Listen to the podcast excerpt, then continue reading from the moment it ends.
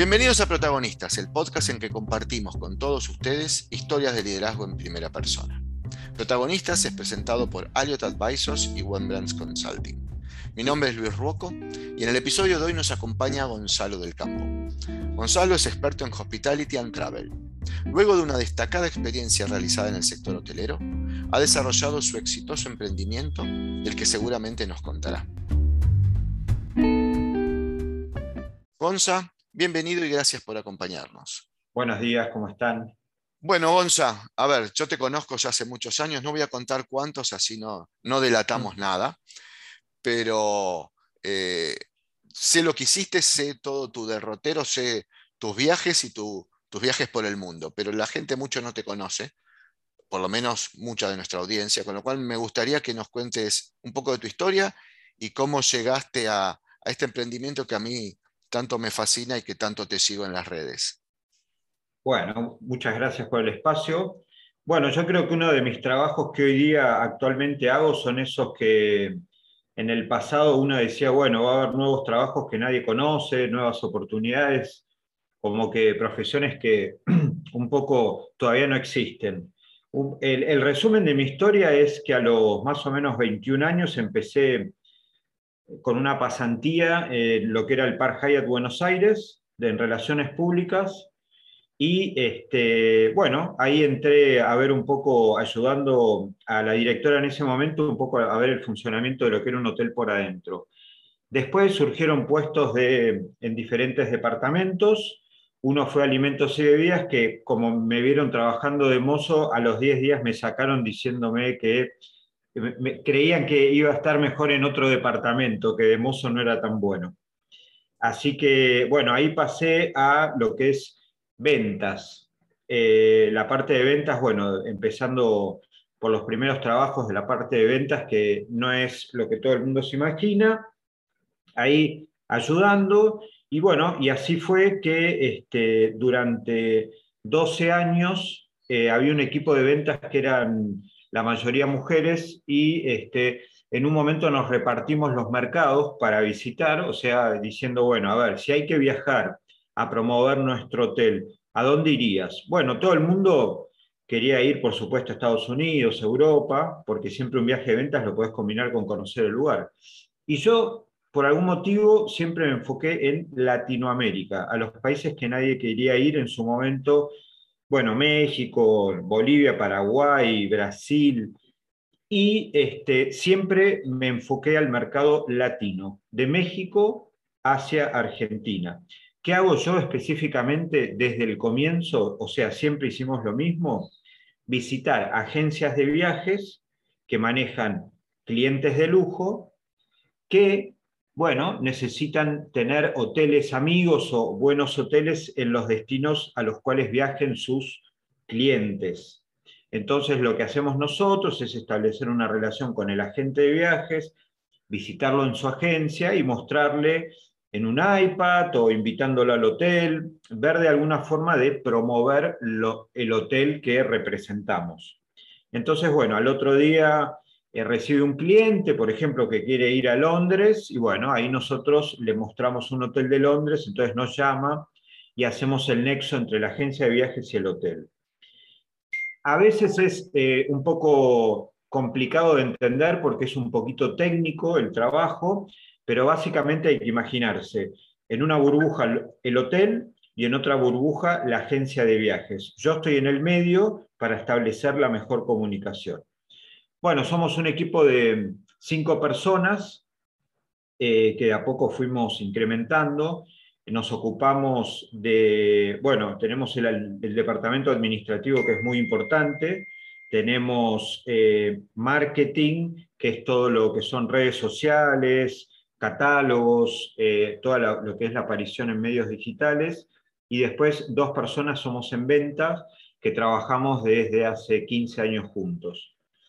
Eh, hoy día tenemos dos grandes clientes, ya hace unos años, que es de Península, que son hoteles en ciudades muy importantes como New York, Chicago, Beverly Hills, Hong Kong, Shanghai, y en su categoría son los mejores del mundo. O sea, en Hong Kong seguramente es el mejor con alguna que otra competencia, uno o dos hoteles, pero bueno, esos son de península. Y por otro lado, los One and Only, que son los mejores resorts del mundo, ubicados en lugares como Ruanda, Maldives, Mauritius, que bueno, que nosotros conocemos nuestras propiedades que representamos y vamos a promoverla con las agencias de viajes. Ese es el resumen un poco de qué es lo que hacemos. Viajamos mucho, yo viajo una vez al mes, por lo general, eso ha influido en la forma de vida, nuestras familias. Bueno, eh, hoy día, después de la pandemia, podría decirles que eh, todo el equipo nos adaptamos primero a la familia y después vemos cómo podemos llevar a cabo nuestro trabajo, pero eh, este es un equipo chico, la familia es lo más importante y definitivamente eso nos llevó a estar siempre juntos en situaciones difíciles como la pandemia o en situaciones como cuando hay mucho trabajo. Así que ese es un poco el resumen, Luis.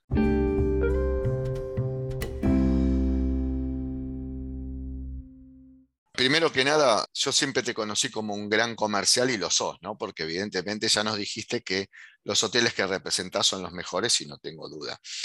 Eh, me, gustó este, este con, esto que contabas al principio de cómo sos una profesión que antes no existía o quizás no se imaginaba siquiera.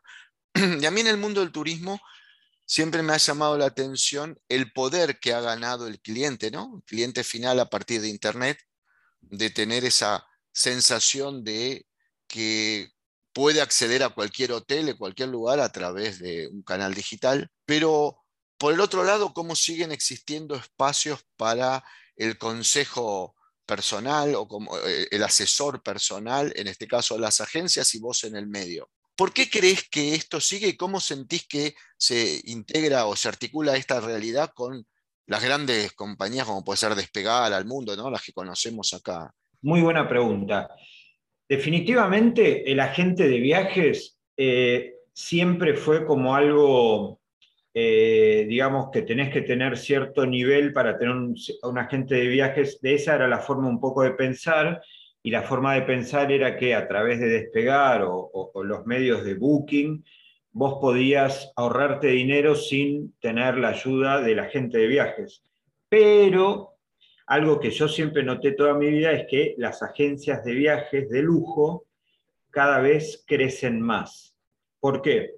Porque, bueno, eh, de público conocimiento que durante la pandemia llamar a algunas este, intranet que te ofrecían tickets en forma electrónica, era casi imposible que te contesten, eh, imposible que te digan una política de cancelación de una aerolínea, que del otro lado, si vos hubieses tenido un agente de viajes, hubiese hablado directamente a la aerolínea porque no le vende tu ticket, le vende un montón de tickets más, la aerolínea no quiere quedar mal con la agencia de viajes y te ayudan y te solucionan el problema te atiende una persona, te contiene. Si vos estabas varado en Australia en un, en un aeropuerto, imagínate la contención que te puede dar una agencia de viajes. Es, para mí es como una especie de, te diría, a nivel psicólogo.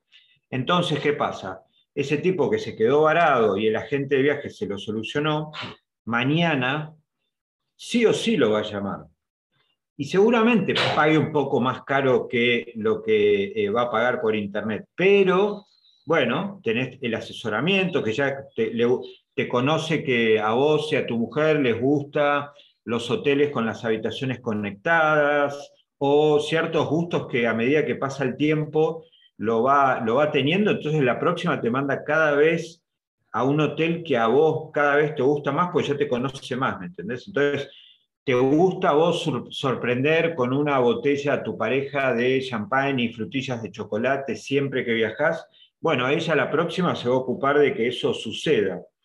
Y esas cosas es como cuando cambias de un teléfono de una marca regular a un teléfono de una marca mejor porque ya te estás poniendo un poquito más, este, eh, más, este, en confianza, que sabes que si hay un problema te va a responder el tipo que te lo vendió, el teléfono, por ejemplo.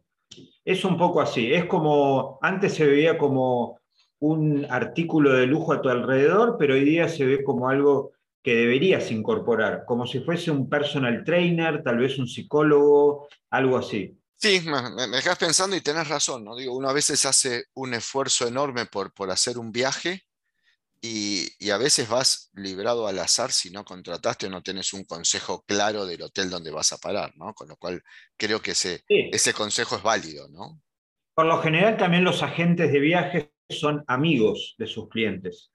Entonces eso inspira mayor confianza y este, el día de mañana vos estás tapado de laburo pero sí querés ir a pasar un fin de semana con tu familia, pero no tenés tiempo ni de pensar, ni de hacer la reserva. Llamás a tu amigo agente de viajes, le decís, mira, el plan de este viaje es este, y él se ocupa de todo. Y por lo general, hoy día, el, el hotel te va a ofrecer lo mismo al cliente directo a través de la web que al agente de viajes sin que vos tengas un costo extra, porque si todo funciona bien, cuando tu agencia de viajes hace la reserva en el hotel, la tendría que hacer a la misma tarifa que vos la ves por internet. Bien. La, la diferencia es que los hoteles le comisionan el 10% a la agencia por llevar el cliente.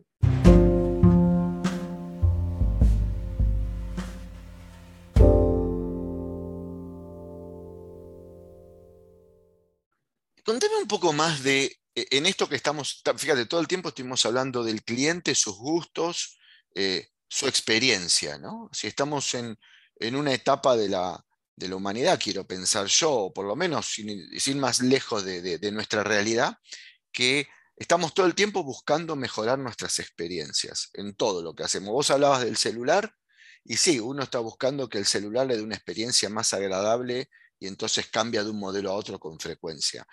¿Qué aporta Gonzalo del Campo y su equipo para facilitar esa experiencia del cliente final? Bueno, es, eh, eh, mira, vos por ejemplo, eh, hay agencias de viajes que se dedican a golf. Este es un ejemplo, ¿no? O sea, son especialistas en golf. Entonces yo cuando voy a visitar a esa agencia, lo primero que le voy a mostrar son mis hoteles que tienen cancha de golf.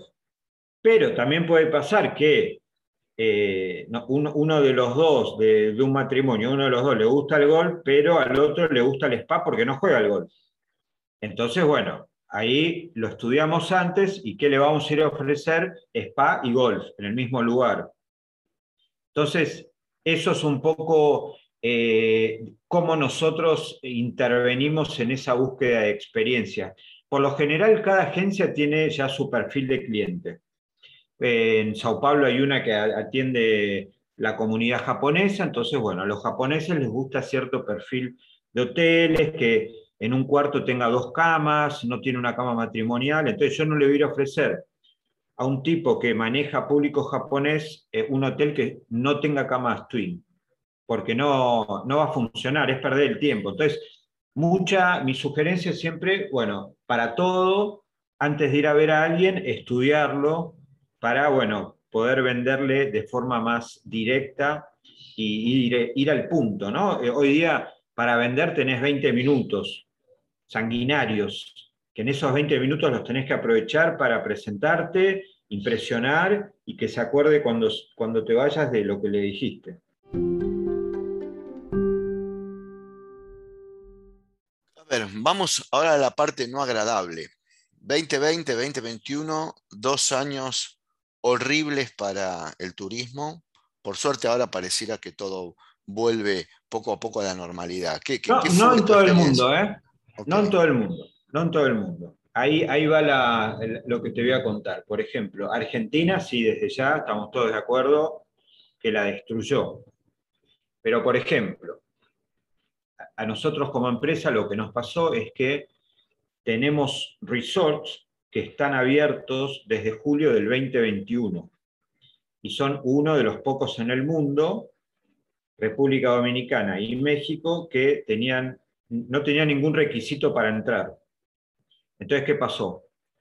Todo el mundo cerrado, la gente quería viajar alguna que podía, ¿a dónde iba a ir? A los lugares que estaban abiertos. Y otro milagro que aconteció es que los brasileros para ir a Estados Unidos, les pedían 15 días en un país fronterizo de cuarentena antes de entrar. ¿Qué pasó? todos los santos brasileros fueron a México. Y yo tuve desde julio del 20, eh, 2020 hasta hoy una producción de agencias de viajes en México que triplicó el presupuesto del año que viene. O sea, el mundo hoy cambia todos los meses y la gente va a donde está disponible también. Dentro de lo que está disponible, elige. Y ahí está conectado un poco con lo que hablábamos de las experiencias, ¿no? Ok, hoy día está abierto esto, analizás. Entonces, cuando le vas a hablar a una agencia, desde ya le tenés que decir si el hotel está abierto o no, porque si no está abierto no le interesa que le hables de eso. Claro. Es así, es sanguinario el turismo hoy día, día a día. Mañana abre Mendoza por ahí de forma internacional y no Buenos Aires, sino el resto de las provincias, bueno, Mendoza va a recibir una locura de turismo y no va a dar abasto y va a explotar. Y tal vez haga más dinero que en, un año que en los cinco anteriores. Todo va variando, hay que estar atento. Claro, clarísimo.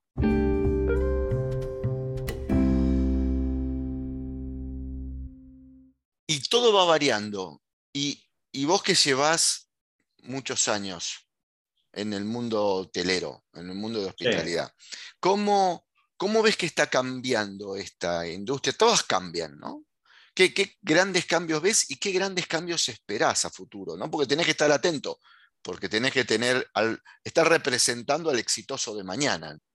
¿Cómo lo ves? Mira, veo, hablando de dos estilos de, de hoteles, ¿no? Primero, si hablamos en Argentina, de hoteles boutique, yo lo que noto que va a ayudar mucho lo que generó la pandemia a ahorrar muchos costos y va a ser más rentable como negocio. Van a necesitar menos empleados, se va a utilizar más el WhatsApp en vez de tener cinco conciertos.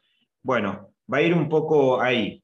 Los desayunos, muchos buffets van a desaparecer, van a transformarse a la carta, algo que podés programar mejor, porque todo lo que sea papel, eh, todo lo que sea tocar, productos, cuanto menos intermediarios haya en la cadena de toqueteo, es mejor. Entonces va a pasar eso, mucho código QR, mucho hablar con la recepción a través de WhatsApp, ni siquiera bajás a hablar con el, con el recepcionista, ni lo llamás por teléfono. Eso es lo que es hotelería boutique en Argentina. En hotelería internacional, lo que veo es que, eh, bueno, cada vez son más extremas las experiencias, cada vez los lugares desarrollan más los kids clubs, porque es un lugar donde se queda mucho la gente, digamos, y los chicos tienen que estar bien para que los padres trabajen, porque hoy día la hotelería de lujo se extiende a estadías más largas, donde el padre se conecta a Internet, la madre se conecta a Internet, y los chicos, bueno, si tienen un buen lugar donde quedarse, eh, es un lugar más agradable. Entonces veo más desarrollo en lo que es Kids Club, veo más desarrollo en lo que son áreas de spa. Vos estás trabajando todo el día y bueno, me merezco un masaje porque trabajé, me lo gané y voy y me lo doy. Pero al mismo tiempo, tu pareja tiene que estar este, pasándola bien y tus chicos también. Ahí veo un, cambio muy bueno, mucha más personalización, Hoy impresionás a un señor que paga 5 mil dólares una noche, no lo impresionás con un ascensor de oro o, este, no sé, o, algo así tan material. Hoy día, esto lo que te voy a decir es muy cierto, hoy día la diferencia la haces con muchas cosas que no representan dinero extra en la hotelería de lujo. Por, ejemplo, sí. por ejemplo, que te baje a saludar el gerente general cuando haces tu check-in. Eso no, el gerente general siempre va a estar en el hotel, o sea, no tiene un costo extra, que baje, salude. Bueno, y ese es un punto espectacular. Es, uno de los ejemplos, ¿no? Ciertos detalles, una carta cuando, cuando llega, de bienvenida en el cuarto. O sea, son costos muy, muy bajos, no es que tenés que invertir mucho dinero para generar la diferencia. Mucho también se da en el proceso de la reserva también.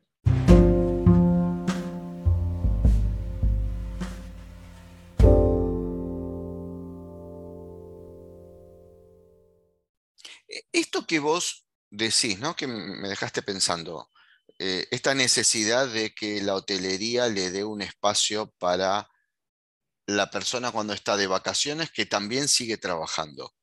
¿Vos, sentís que la, pandemia y toda esta virtualidad ha roto las barreras de, trabajo, vacaciones y ya no se separan? Mira, mis jefes, dos de ellos este, ya viven en dos ciudades al mismo tiempo. Ya no se vive más solo en un lugar, ya podés este, conectarte estando donde sea, como hasta la ropa, ya este, no, no es tan... Un traje y tenés que estar representando un hotel de lujo de una ciudad, si no, no tiene mucho sentido usarlo. Como que cambió todo. Yo, eh, por ejemplo, eh, con uno de mis clientes, eh, le, tuve que reportar durante la pandemia a una persona de muy alto cargo, porque no habían, no habían reemplazado los que estaban en el medio. Y bueno, esa señora estaba en Hong Kong con sus chicos en la casa y los veía pasar por atrás o estaban estudiando al lado de ella cuando yo tenía, por la diferencia horaria, la llamada. Y bueno, también este, uno creo que lo, que cambió mucho es que uno ya es más autorresponsable de sus actos y de su trabajo. Vos lo tenés que hacer, va a ser más por objetivos, más que estar ocho horas y controlar de que entró a las nueve y se fue a las seis es más eficiente el objetivo que el tiempo sentado ocioso en una oficina. Bueno, mira, nos fuimos a un punto que me, que me llamaba la atención, ¿no? Así como la gente que te reporta eh, vive en distintas ciudades, vos también, ¿no? Vos estás viviendo repartido en distintos, en varias ciudades. Todo el tiempo. Puedo estar en un aeropuerto, puedo estar en, un bar o puedo estar donde sea, no sé. ¿Cómo sentís que, que ese, el líder en este mundo, es decir, e-, en esta nueva realidad, desde lo personal y desde lo que ves en Hong Kong con esta eh, responsable de, una cadena. Eh, ¿Cómo ves al líder hoy y cómo ves que son sus rasgos a futuro? El líder en mi rubro es el que mm, soluciona de la mejor manera y lo más rápido posible un problema. Porque en la hotelería, y un poco lo que hacemos nosotros es personas que van a lugares. Entonces, todo lo que puede pasar en el medio puede ser un montón. Una vez que llega, por lo general, ya no, no hay tanto tema, pero la previa es este, hay un, pasan un montón de cosas en el medio antes de que el huésped llegue al hotel. Y por lo menos lo que yo veo, los líderes que me representan a mí, que me guían a mí porque son este, mis clientes, veo eso, que de repente hay eh, levantan la mirada para, visualizarlo un poco, ¿no? Hay un montón de problemas y bueno, y en el momento el líder es el que ve todos los problemas, prioriza y resuelve lo mejor posible y lo más rápido posible. Eso es lo que yo El líder es el que resuelve. ¿Qué aprendiste como líder, digo, después de haber trabajado y de haberte formado eh, en grandes compañías? ¿Qué rasgos crees que hoy como líder te permiten ocupar esta nueva profesión de la que sos parte? No pensar que lo podés hacer todo solo, porque, bueno, yo eh, esta empresa la empecé solo y lo mejor creo que hice fue tener un equipo. Muchas veces me sobra tiempo, sí, pero si yo estuviese todo el tiempo ocupado resolviendo problemas, no tendría un tiempo para generar nuevas ideas. Entonces pienso que el trabajo en equipo es fundamental, fundamental y no, no tratar de hacer todo solo porque la verdad que no terminás ni disfrutando nada. Entonces, bueno, repartir, compartir, preocuparte por la gente que trabaja con vos, escucharlos, creo que eso es importante también siempre. En un hotel también, en la parte operativa, si vos escuchás a todos, bueno, vas a poder sacar una mejor conclusión porque vas a tener en cuenta a las mucamas que son re importantes, al de la recepción, al del front. Digamos, en mi rubro es como si fuese un reloj. Todas las piezas conforman una máquina que es la que tiene que funcionar correctamente. No, esto no es solo. Y, si tenés que pensar eh, en este futuro que ya está cada vez más cercano, más interconectado. De hecho, ayer eh, bueno, esto va a mostrar en qué momento estamos grabando este, este podcast, pero ayer se cayeron las redes sociales y fue un caos para todo el mundo, imagino que para tu negocio también, ¿no?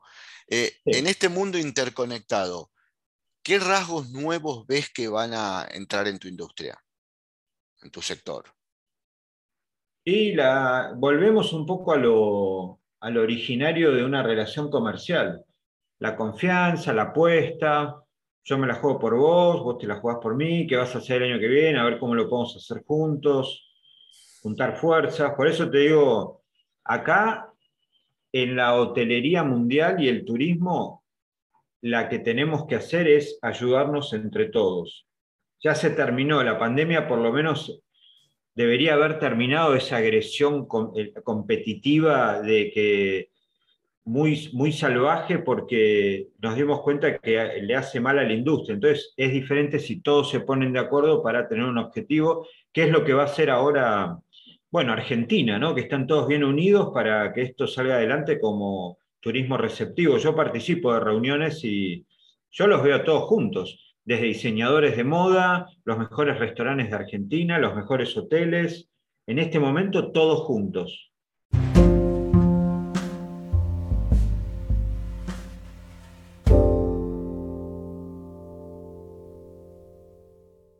vos que conocés tanto Latinoamérica o el gusto de los latinoamericanos eh, en su turismo, en sus viajes, ¿Argentina es atractiva para el latinoamericano para venir a visitarnos? Es una joya, es una perla con un tipo de cambio muy beneficioso. Y aparte los argentinos amamos a los mexicanos, con los brasileros realmente ahora los vamos a valorar mucho más. En realidad con los brasileños lo único que tenemos es el fútbol y nada más, porque después ellos nos reciben bien, nosotros los, vamos a recibir bien. Y después, bueno, Paraguay, Chile, el Perú, que Perú también tiene este, su público muy bueno. Es, para mí Argentina es súper atractivo, súper atractivo. Y es bárbara, linda, ¿no? Sí, bueno, uno como argentino la ve linda, pero a veces digo, hay tantos... No, yo viajo, viajo mucho y es una ciudad realmente con una arquitectura muy interesante. Ojalá que sepamos hacer las cosas para valorar más a los turistas, de no robarles, que se manejen tranquilos, porque, bueno, va a ser para mí el, lo que va a sacar adelante la Argentina en sentido de que entra eh, un flujo de dinero que a todos nos viene bien. Bueno, ojalá así sea, Gonzalo.